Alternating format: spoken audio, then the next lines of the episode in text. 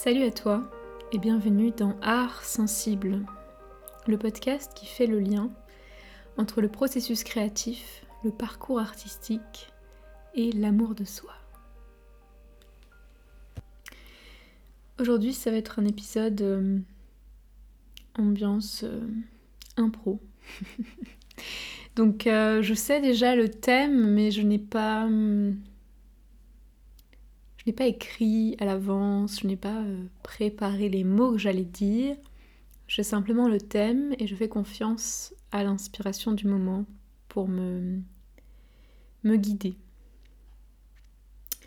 Et le thème du jour, ça concerne ce qu'il se passe pour l'artiste en coulisses, ce qui se passe et qui n'est pas visible du public pas nécessairement visible des gens qui le connaissent non plus, ça dépend. En tout cas, il y a tout un pan très important de la vie artistique qui est invisible et qui doit être invisible pour être euh, protégé.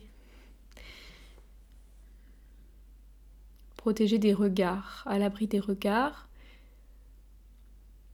et je pense que c'est important de le rappeler parce que non, on est dans un monde qui montre beaucoup, un monde de l'image, un monde qui cherche à prouver, un monde où cultiver son image est important et à force de cultiver son image, on peut en oublier euh, le reste, c'est-à-dire ce qu'il y a derrière l'image, un être humain dans sa complexité, avec ses faiblesses, ses forces, avec son envie d'apprendre, sa nécessité de progresser et d'évoluer. Et je crois que l'artiste est souvent quelqu'un qui aime apprendre et qui aime évoluer, qui a envie de devenir lui-même chaque jour un peu plus, avec une certaine exigence. Et cette exigence est nécessaire, sans quoi il se ferait euh, absorber par euh,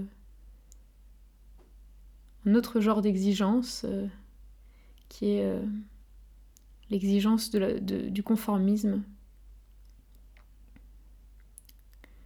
qui est plutôt une, une dictature en fait, puisque c'est imposé de l'extérieur. Pour moi, l'exigence, c'est quelque chose qui vient de l'intérieur. Et, lorsque ça vient de l'extérieur, c'est plus quelque chose qui nous est imposé et qui ne nous correspond pas nécessairement. Le plus souvent, ça ne correspond pas à la richesse et à la singularité de l'individu. Donc, ce thème euh, m'est venu parce que c'est personnellement ce que je traverse en ce moment, d'être dans l'invisible, d'être dans un travail euh, d'orfèvre, un travail minutieux pour euh, progresser, dans mon art. Et hum, c'est beaucoup plus ingrat que la partie où on montre ce qu'on a réussi à faire, la partie où on, est en contact avec son public. Par exemple, pour moi, les concerts, c'est la partie la plus jouissive de mon art. Euh, c'est exigeant, mais il y a cet aspect où je me sens briller, je me sens vue, je me sens donnée et ça fait sens, tout fait sens à cet, instant-là. Et puis les moments de travail euh, solitaire, les moments où je constate certains manques, certaines choses qu'il faut que je travaille techniquement par exemple, euh, ces moments-là, ils sont moins glamour, on va, dire. Et ils sont pas vraiment montrés. Euh, pour soutenir un projet créatif, il faut une certaine maîtrise de son instrument. Là, je pense pour la musique, mais même si c'est un autre médium que vous utilisez, il vous faut une certaine technique et il faut que cette technique soit suffisamment solide pour que vous puissiez être libre dans ce que vous créez. Et moi, j'ai été très euh, surprise ces dernières semaines de découvrir qu'en fait, ma création était limitée par la manière dont j'utilisais ma voix, qui elle-même était limitée par ma technique, qui elle-même était limitée par, euh, on va dire, peut-être une forme de manque d'intérêt ou de paresse par rapport au fait de développer mes capacités vocales euh, et de les, explorer dans tous leurs recoins.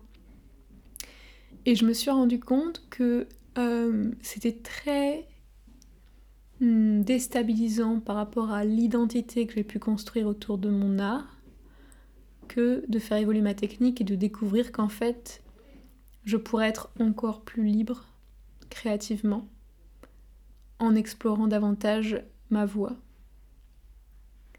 En même temps que je vous parle, je suis en train d'observer un pigeon ramier. c'est un, pigeon, euh, je ne sais pas si vous connaissez, c'est un pigeon assez beau en fait, qui est, euh, qui est un peu violacé, qui est souvent assez propre, et un peu entre un, pigeon et une hirondelle, assez gros.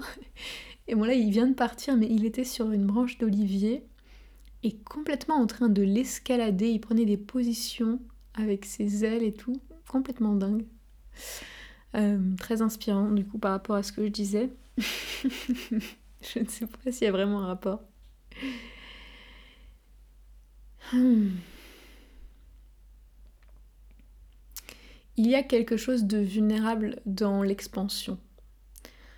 L'expansion, euh, c'est le fait de prendre plus d'espace, de prendre son entière place et en assumant que cette place, elle rayonne largement. Qu'est-ce qui est vulnérable dans cette expansion? C'est que on se montre davantage, on est vu dans plus de facettes.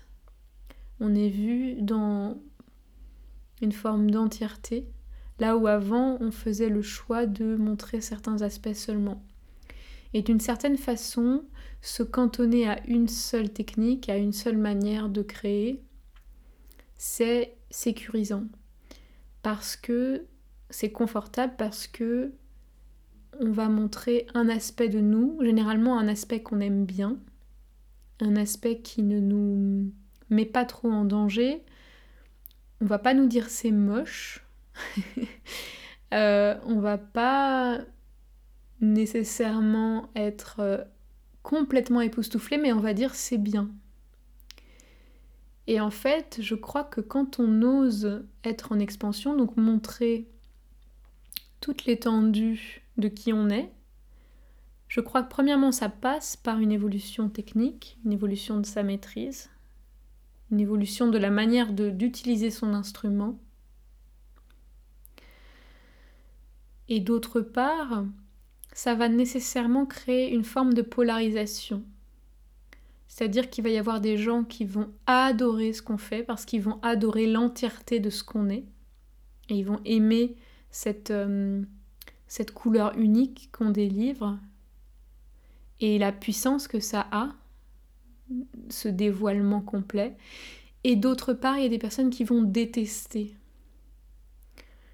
Euh, parce que ça va les déranger quelque part, parce que ça va montrer quelque chose d'eux-mêmes en miroir qu'ils n'aiment pas, et pour X raisons que je ne vais pas nécessairement détailler maintenant. Donc s'exposer en étant vraiment pleinement soi-même, avec éventuellement...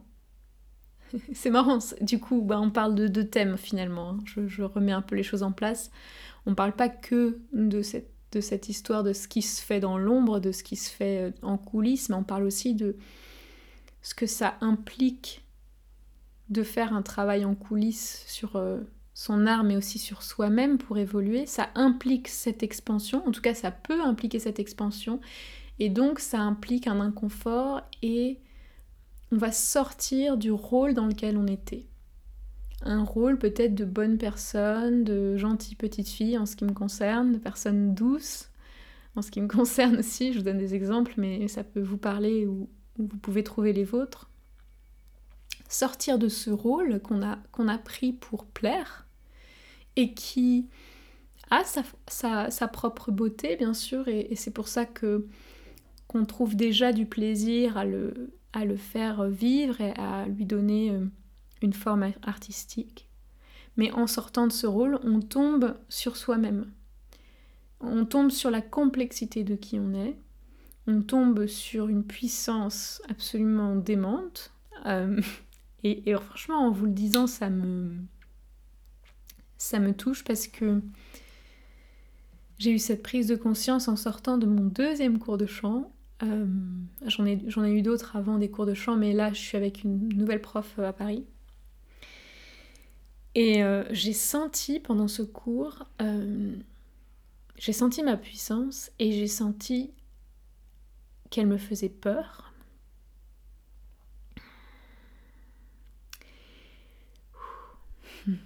Et j'ai senti que le chemin que j'ai choisi me pousse dans une direction que je n'avais pas prévue, me pousse à me dévoiler beaucoup plus que ce que j'ai déjà fait. Je pensais déjà me dévoiler beaucoup. Et ça me fait penser à, une amie euh, récemment euh, qui m'a dit que j'avais fait euh, une démarche envers quelques amis proches en leur demandant... Je vais boire un peu de thé parce que là j'ai la voix qui déraille.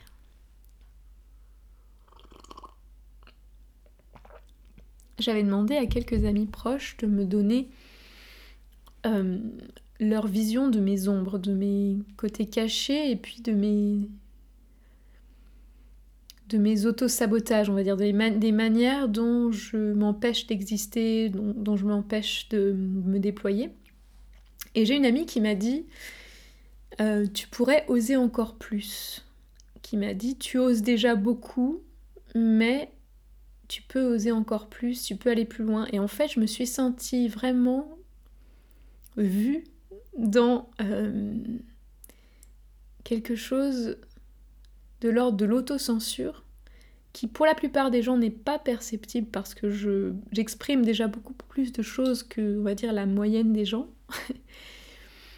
et j'ose beaucoup de choses je fais beaucoup de choix euh, j'ai fait beaucoup de choix radicaux dans ma vie, de changements assez radicaux. Je prends des engagements, je prends des initiatives. Mais j'ai vraiment senti qu'elle avait raison. Et hum,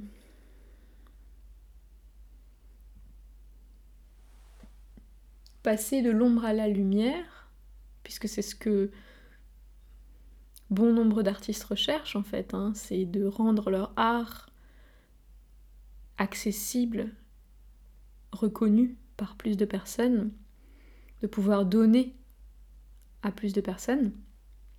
Donc ça veut dire passer de l'ombre à la lumière. C'est quelque chose qui demande un certain niveau d'ancrage et de sécurité en soi-même, de sécurité intérieure. Parce que ça expose à la fois notre beauté et ça expose aussi nos failles et ça expose euh, notre euh, fragilité. Ça expose notre puissance. Et quelle puissance? Donc, moi, ça m'a vraiment fait un questionnement existentiel pour revenir à, à ce cours de chant quand j'en suis sortie et je me suis demandé, ok, donc j'ai ça en moi, j'ai cette puissance énorme. Euh, si j'accepte de la montrer, quelles seront les conséquences Et est-ce que je suis vraiment prête à ça? Il y a vraiment une part de moi qui disait mais euh, j'ai pas signé pour ça moi en fait. Moi j'ai signé pour euh, chanter des jolies chansons mignonnes qui vont plaire euh, qui vont plaire à tout le monde et qui vont faire les gens s'endormir de, tranquillité et de douceur. C'est ce que je, croyais que j'allais faire. Et en sentant ma puissance vocale en, particulier, ça concerne ça. Je me suis vue donner autre chose que ce que j'avais imaginé.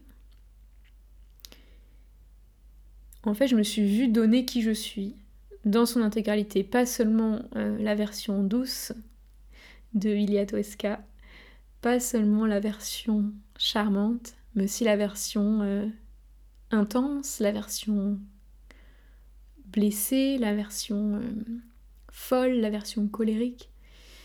Et j'en ai parlé dans un autre épisode, je sais plus lequel, euh, des ombres, de, d'intégrer ces ombres à l'intérieur de soi, de d'aimer les aspects de nous qui sont cachés, qui sont considérés comme honteux, etc.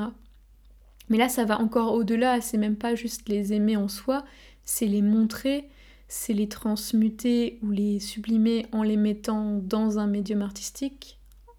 C'est comme si on les embrassait à travers le médium artistique. Et c'est... En fait, au fond, je sais que c'est ça le sens de la démarche artistique, mais ce que j'ai senti dans mon corps, dans, dans mes tripes à ce moment-là, c'est vraiment un mélange de d'émerveillement et euh, de terreur, quoi. Enfin, terreur, le mot est fort, mais de, peur, quoi. Euh, est-ce que vraiment je suis prête? C'était ça ma question. Est-ce que vraiment je suis prête à me donner complètement? Est-ce que vraiment je suis prête à me montrer complètement, à être vue complètement et peut-être à être aimée complètement? Parce qu'en fait, in fine,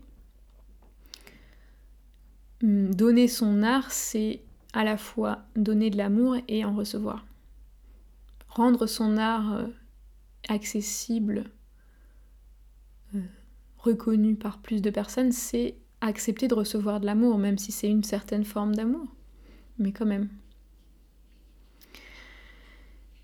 Donc, euh, d'une certaine façon, c'est cohérent, ça fait partie du travail invisible de l'artiste, cette remise en question, ce questionnement. Qui suis-je Qu'est-ce que j'ai envie d'être? Qu'est-ce que j'ai envie de donner? Est-ce que je suis pas en train de d'édulcorer qui je suis pour correspondre à un certain style et un certain standard? Je pense que j'ai été influencée par certains et certaines artistes parce que j'aimais leur style, mais aimer le style des autres ne veut pas dire qu'on ait envie de faire la même chose, ou qu'on soit, pardon, on peut avoir envie de faire la même chose, mais ça, veut pas dire, ça ne veut pas dire qu'on est destiné à faire la même chose, ou à faire quelque chose de similaire. Et ça, c'est très nouveau pour moi. J'ai toujours eu confiance que de toute façon, j'ai un style à moi, notamment au niveau des paroles, mais même dans les mélodies. Mais je crois qu'au niveau de ma technique vocale, j'avais pas vraiment trouvé, et j'ai toujours peut-être pas trouvé, quelle était ma patte. Euh, j'avais trouvé bien sûr mon, petit, mon petit grain de voix, mais il manquait quelque chose. Et sans doute que ça, voilà, ça peut évoluer tout au long d'une vie, d'une carrière.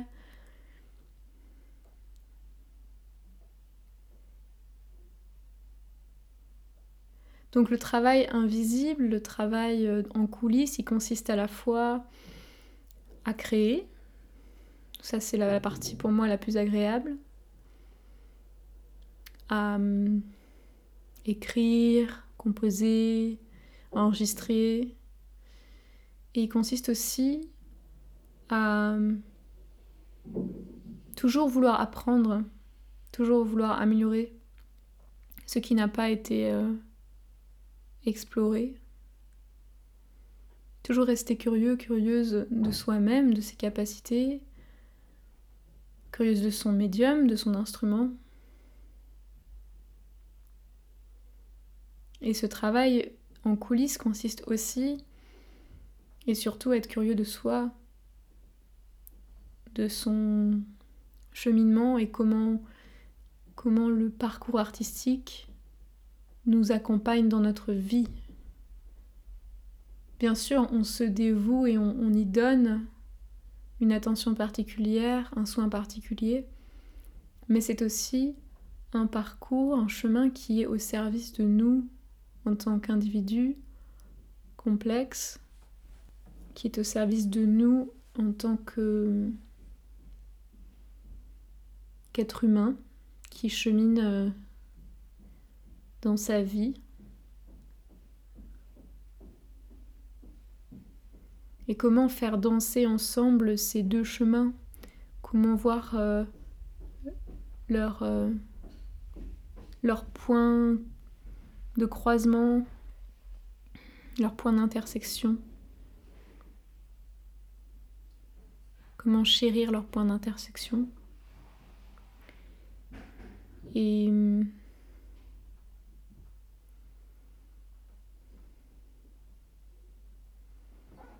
se laisser être enseigné par ce cheminement, qui est une forme de cheminement spirituel et existentiel. Donc ça fait vraiment sortir du paradigme productiviste dont on parlait dans le dernier épisode sur la productivité, euh, ça ne veut pas dire qu'en parallèle, il ne peut pas y avoir des objectifs, euh, des choses qu'on souhaite atteindre, qui nous, qui nous motivent, bien sûr. Mais euh, je découvre de plus en plus que ce qui est le plus nourrissant, c'est d'observer comment ce parcours artistique me change, moi en tant que personne, me, pousse à, à me rencontrer de façon plus honnête, de façon plus entière, plus pleine, me pousse à rencontrer l'autre aussi, de façon plus honnête et plus entière et plus pleine. Je vais terminer sur euh, cette note. Euh,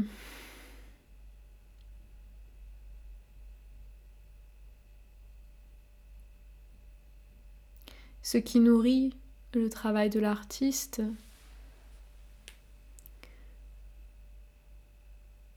ce ne sont pas seulement ses rêves, ses fantasmes, ses muses, c'est aussi sa vie quotidienne, c'est aussi son travail acharné, c'est aussi les jours où il n'a pas d'inspiration, c'est aussi la sensation de vide, de non-sens, de perte d'équilibre. Et il navigue entre ombre et lumière, il oscille entre ordre et chaos, et c'est ça qui fait qu'il devient un danseur. Je vous remercie infiniment d'avoir été là avec moi pour ce douzième épisode. Si vous souhaitez euh, contribuer à rendre ce podcast plus écouté, vous pouvez vous abonner. De toute façon, abonnez-vous, comme ça vous aurez accès aux prochains épisodes. Euh, mais ça, peut vraiment aider aussi euh, à rendre ce podcast plus accessible, de vous abonner, de partager cet épisode, et qu'est-ce qu'il y a d'autre que vous pouvez faire? Et oui, et de l'évaluer, de mettre une note et une évaluation écrite, c'est encore mieux. N'oubliez pas que vous pouvez toujours me poser des questions euh, ou me proposer des thèmes. Je suis euh, très curieuse de vos idées. Je crois que vous pouvez le faire sur Spotify dans la partie questions-réponses. Vous pouvez aussi le faire par email. Je vous mettrai mon adresse dans la description. Et sur Instagram, il y a tiré du bas musings. Voilà, n'hésitez surtout pas. Je vous remercie de votre écoute et je vous dis à très bientôt pour un prochain épisode de Art sensible.